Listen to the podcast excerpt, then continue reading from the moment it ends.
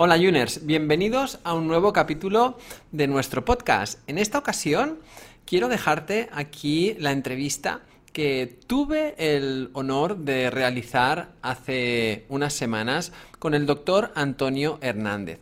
Con él eh, repasamos cuáles son las causas actuales que vemos en la sociedad que están haciendo verdaderos estragos a nuestra salud y ¿Cómo podemos, a través de ciertos hábitos, darle la vuelta a la tortilla, nunca mejor dicho, que sea de huevos ecológicos y de buena calidad, y, podemos revertir todos estos factores y problemas con una coherencia eh, evolutiva y con la elección de, un estilo de vida y unas herramientas que nos darán pues eh, un cambio a nuestra vitalidad y salud.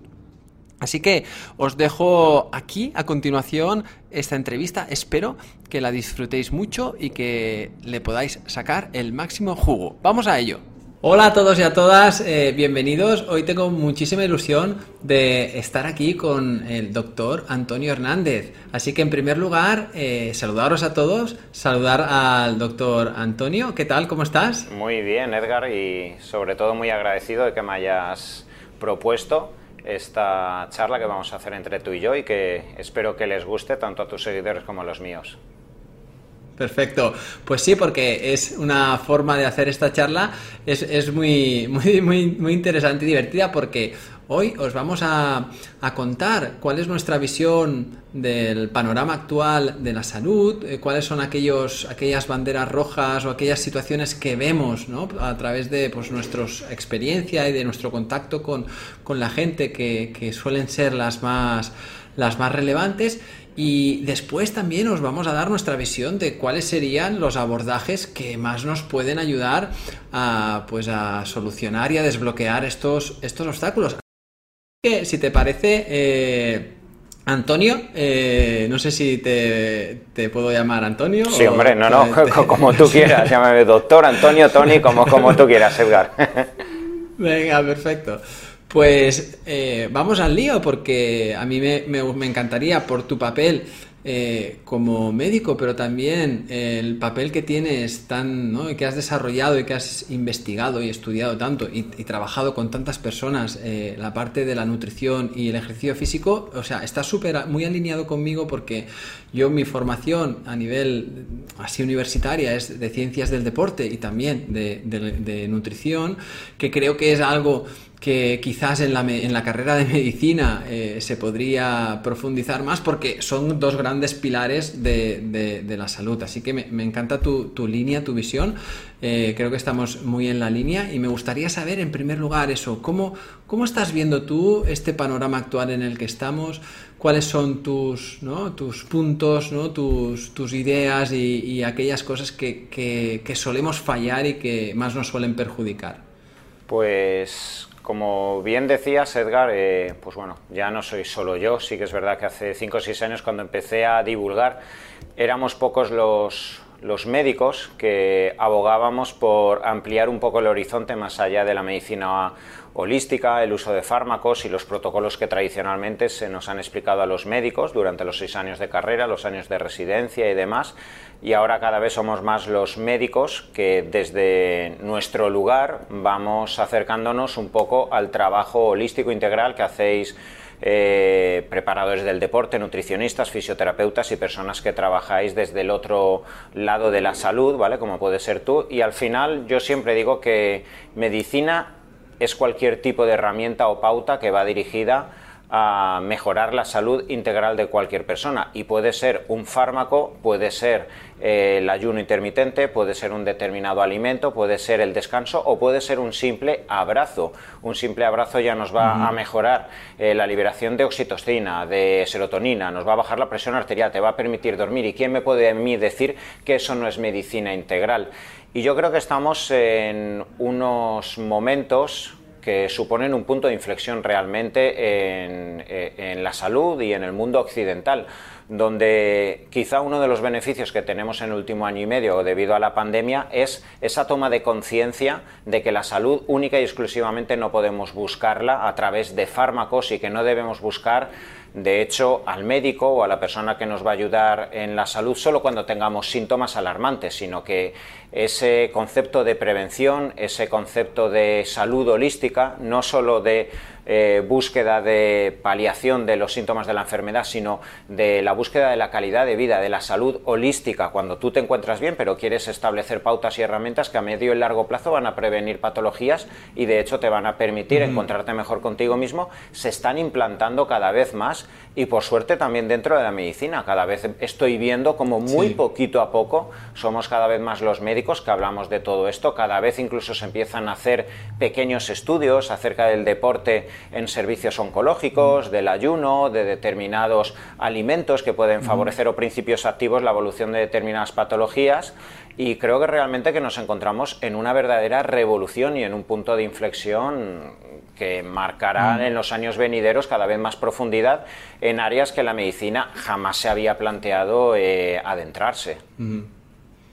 Sí, sí, de hecho, eh, yo creo que, vamos eh, dando pasos para adelante. Es cierto que, pequeñitos, pero bueno, son para adelante. De hecho, hoy justo en, en, una, en una sesión, en una clase que estaba dando, una, una alumna que era para, para, el público, dijéramos, eh, no eran profesionales, eran público general. Sí que es cierto que lo que dices, ¿no? A veces en formaciones que, que yo, en las que yo participo y, doy algún contenido sobre eh, temas de nutrición, temas de ayuno, temas de salud hormonal, de psiconeuroinmunología, cada vez ves más profesionales médicos eh, ¿no? interesados en esto.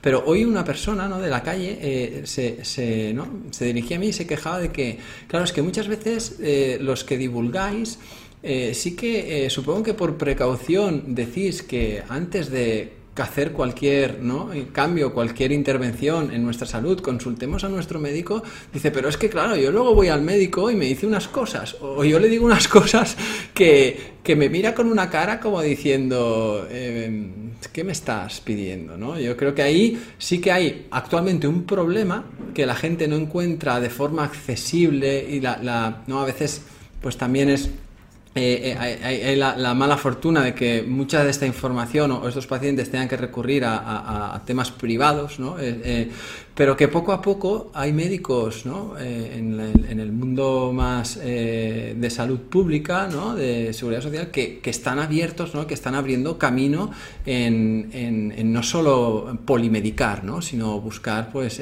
otras alternativas como las, las que decías. ¿no? Sí, sí, totalmente, sí, sí.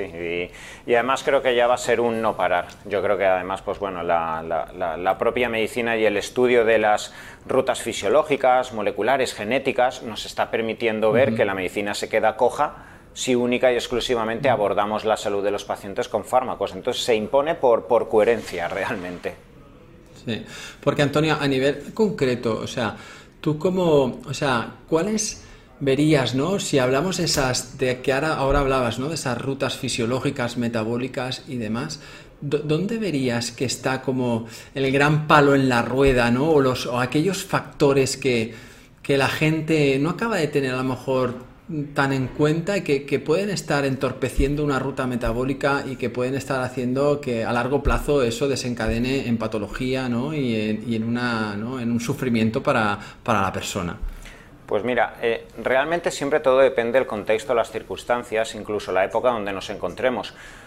Porque si esta pregunta me la haces hace 100 años, yo te diría que la historia nos ha demostrado que el grandísimo problema que tenemos en nuestra población obedece a la desnutrición, a la falta de calorías y como consecuencia la inmunosupresión y todos los problemas asociados a pérdida de masa muscular catastrófica incluso que podamos ver en niños, eh, falta de vitaminas, etc.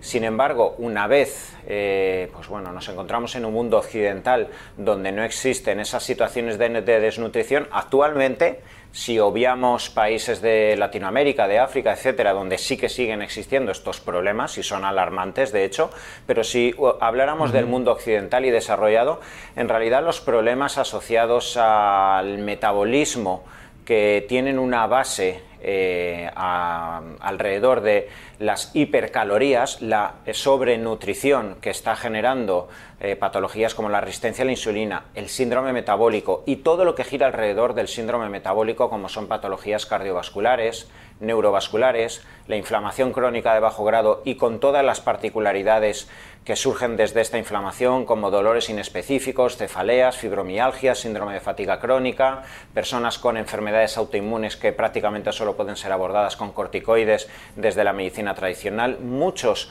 tipos de problemas hormonales asociados a esa resistencia a la insulina, como el síndrome de ovario poliquístico, la endometriosis, la infertilidad que cada vez azota más a muchas mujeres de mediana edad, eh, patologías tumorales benignas o, malignas que tienen esos componentes metabólicos de base asociados a la resistencia a la insulina y todo eso, de hecho, eh, se encuentra apoyado en el estilo de vida que por desgracia cada vez abunda más en nuestra sociedad ya del siglo XXI, que es el sedentarismo, la falta de gasto calórico, un consumo excesivo de calorías eh, principalmente a expensas de harinas refinadas, azúcares, etcétera, que está ocasionando pues la vasta cantidad de, patologías que nos están azotando. Piensa que tan solo el 2% de las patologías actualmente en el mundo occidental son genéticas, es decir, vienen determinadas por los genes con los que has nacido. El, el resto, 95-98% de patologías son epigenéticas, tienen un componente dependiente de tu estilo de vida. Y actualmente la práctica totalidad de estas patologías, de las cuales te acabo de habbar, tienen una asociación con la resistencia a la insulina, ese sedentarismo y, algo que por desgracia cada vez va más. Piensa que hasta el 50% de la población mundial adulta eh, del mundo occidental tiene eh, o tiene rasgos cercanos a la diabetes o la prediabetes, el 50%, que es mucho. Ya, ya, ya.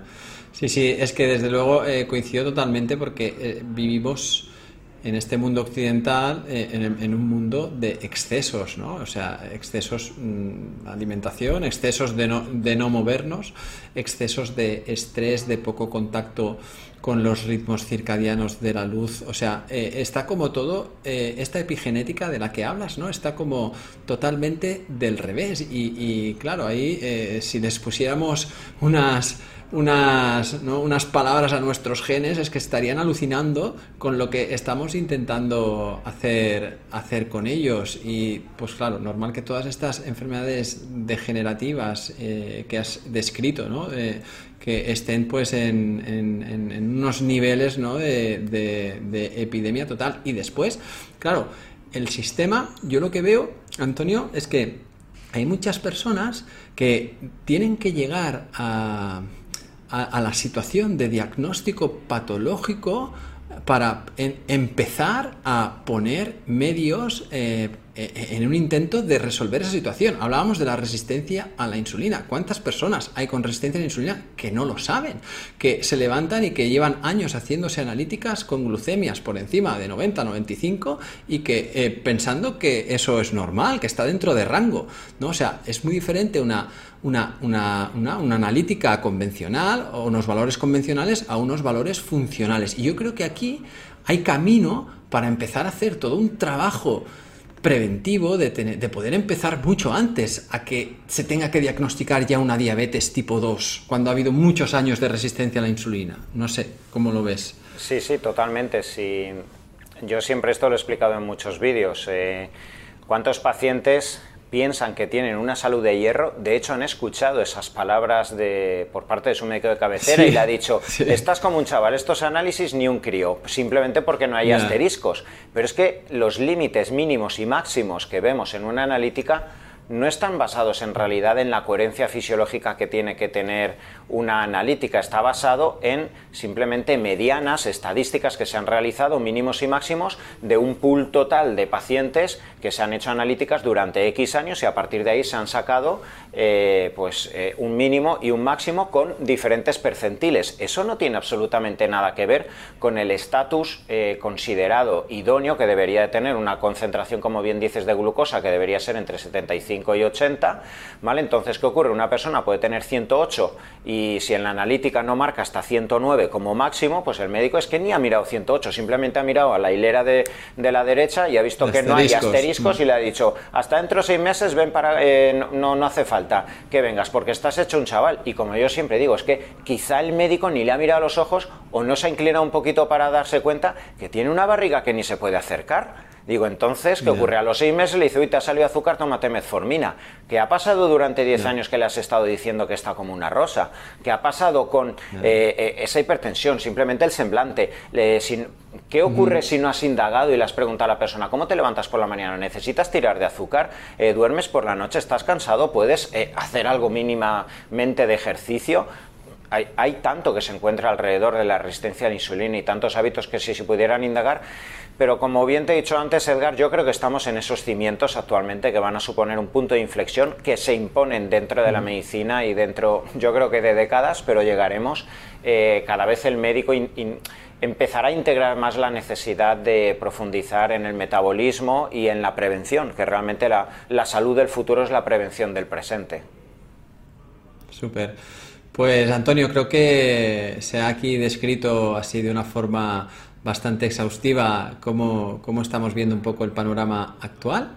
Y ahora eh, creo que nos toca el, intentar mostraros eh, cuáles son esos caminos eh, y, esas, y esas herramientas que os pueden empoderar vuestra salud. La prevención actual que podamos hacer en el presente mm, va a ser la verdadera salud sostenida que vayamos a conseguir en el futuro. Y de esto os hablo constantemente en mis vídeos. Esa verdadera prevención yo creo que debería ser la asignatura más importante en el colegio. Yo creo que en esto estás conmigo, Edgar, y muchísimos divulgadores.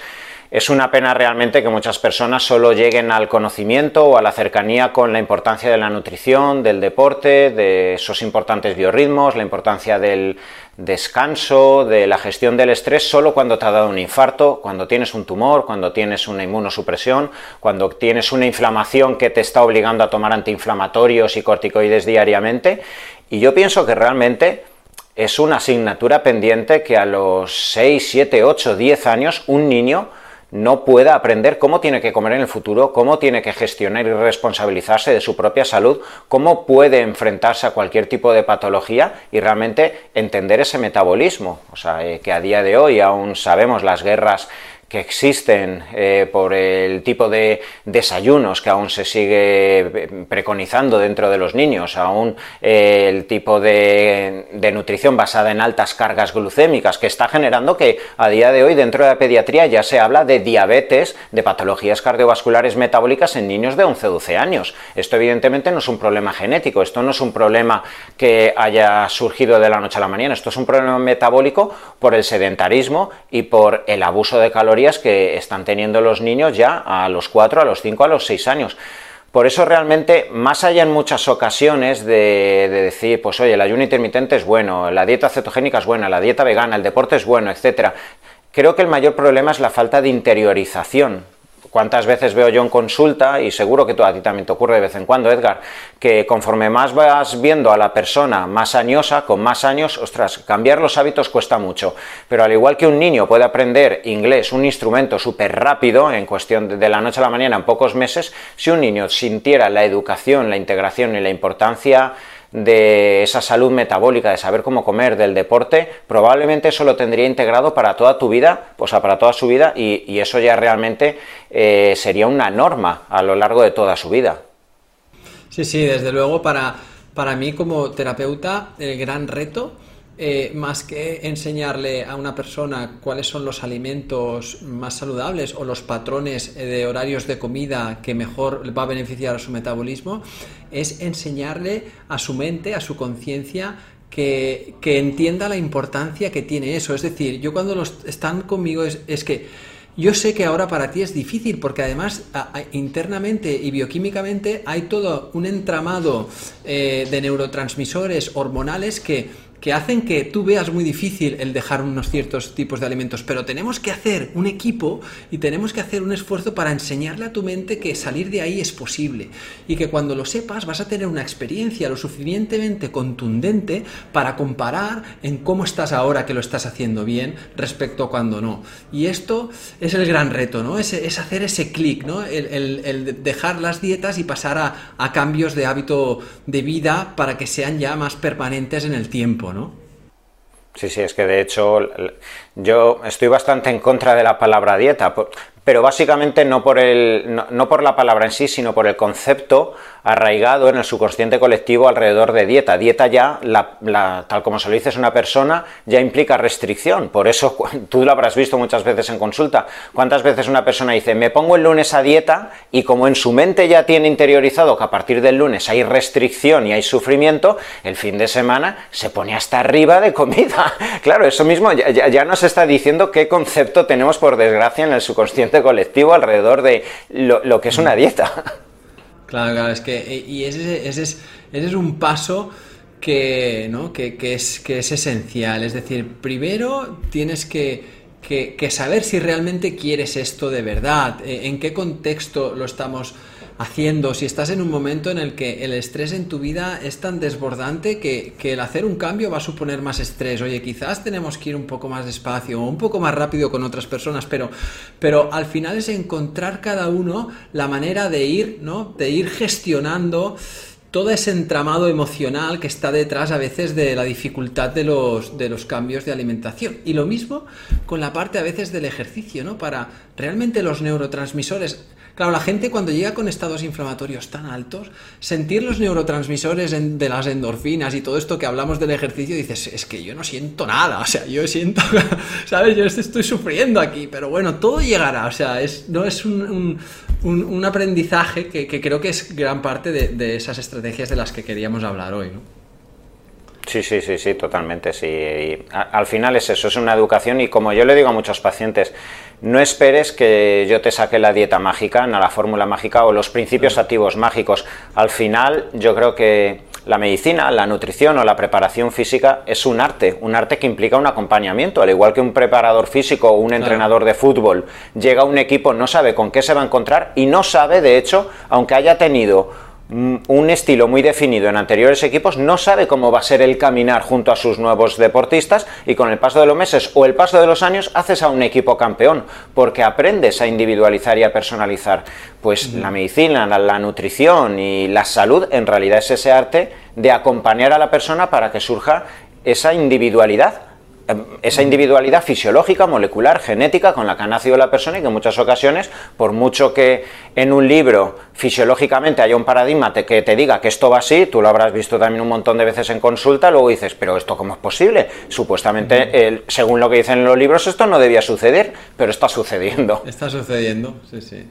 Además que, el cuerpo, eh, es que lo vais a ver cuando cuando introduces cambios, eh, el cuerpo es muy agradecido. O sea, realmente eh, hace falta poco para, para que, a nivel metabólico, a nivel de inflamación, a nivel de mm, mejora de tu sistema digestivo microbiota, o sea, cuando empieces es que en poco tiempo tu cuerpo te lo va a agradecer. Eh, y, con eso vamos a empezar a poner en marcha esa rueda, esa inercia que nos puede empujar ¿no? hacia un destino pues que, que, no debe tener un final. Yo siempre les digo, oye, es que esto no es ahora cuatro días y me olvido, es que esto es un, un camino ¿no? que aprendamos a, a, disfrutar.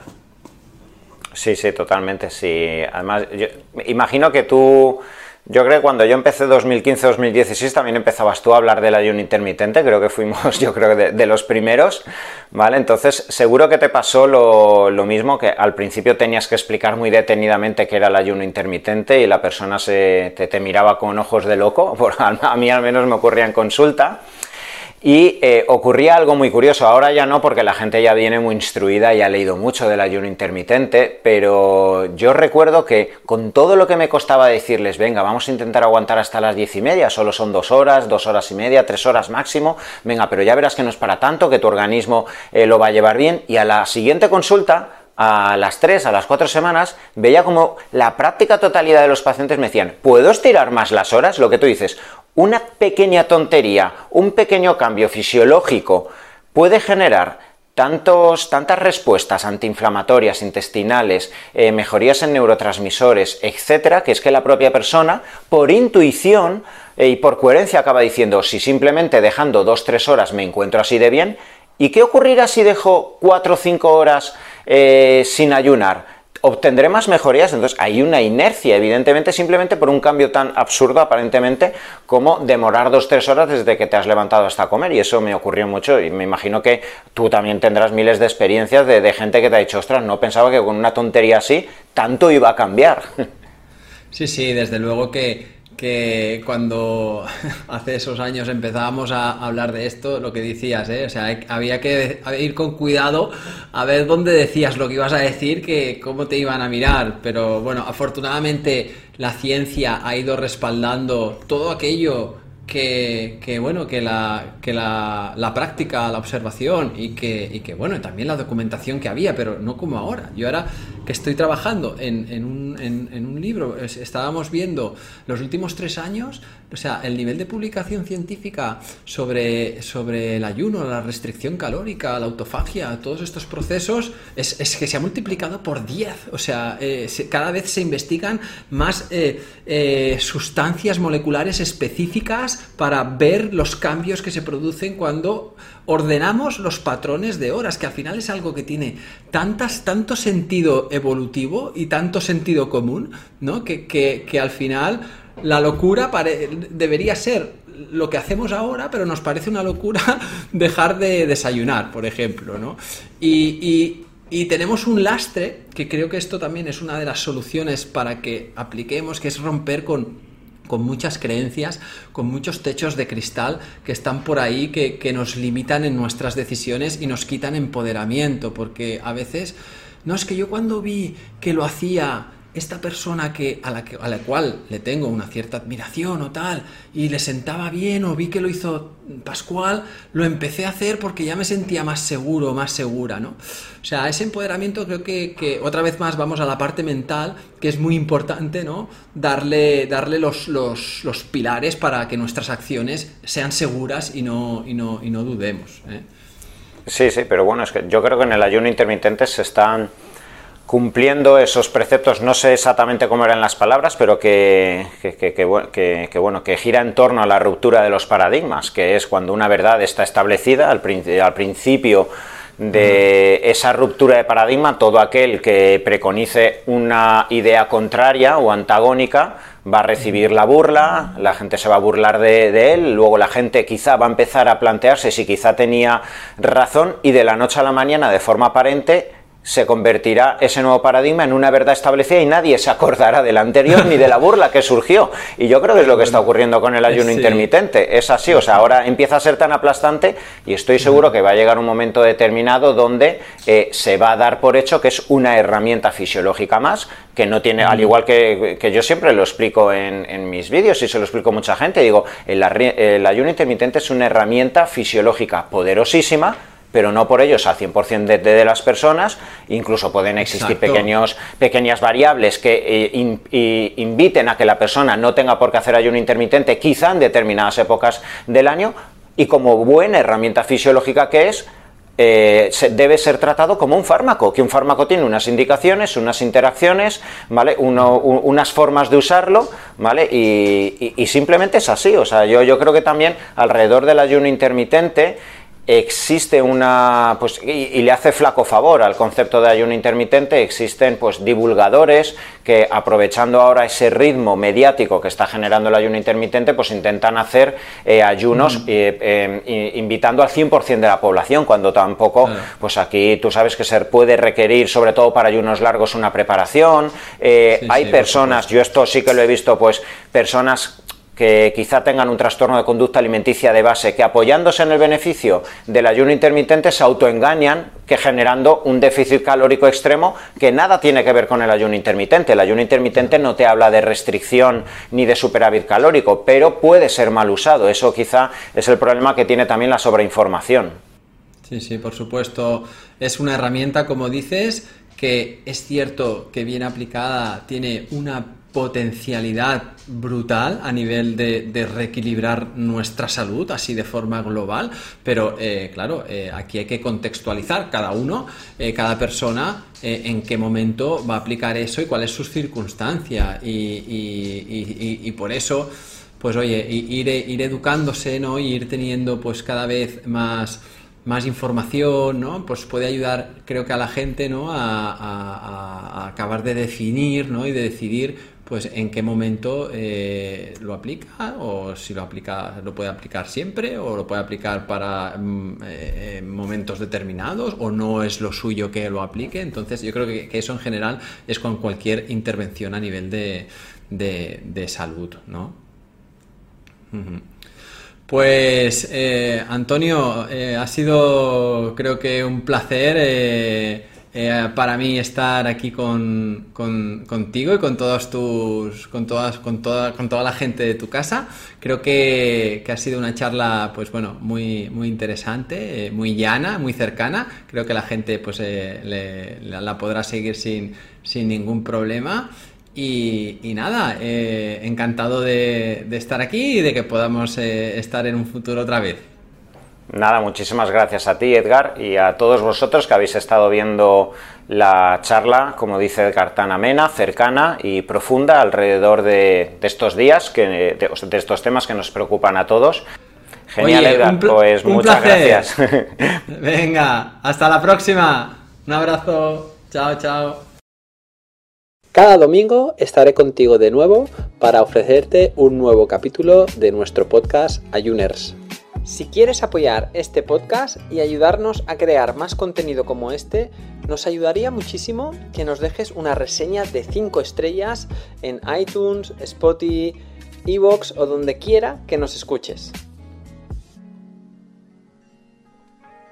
La información de este podcast es meramente informativa y divulgativa, que en ningún momento pretendemos ni diagnosticar ni tratar a ninguna persona. Recuerda que la responsabilidad sobre tu salud recae principalmente en ti y en aquellos profesionales sanitarios que conocen tu caso y pueden tratarte de forma individual.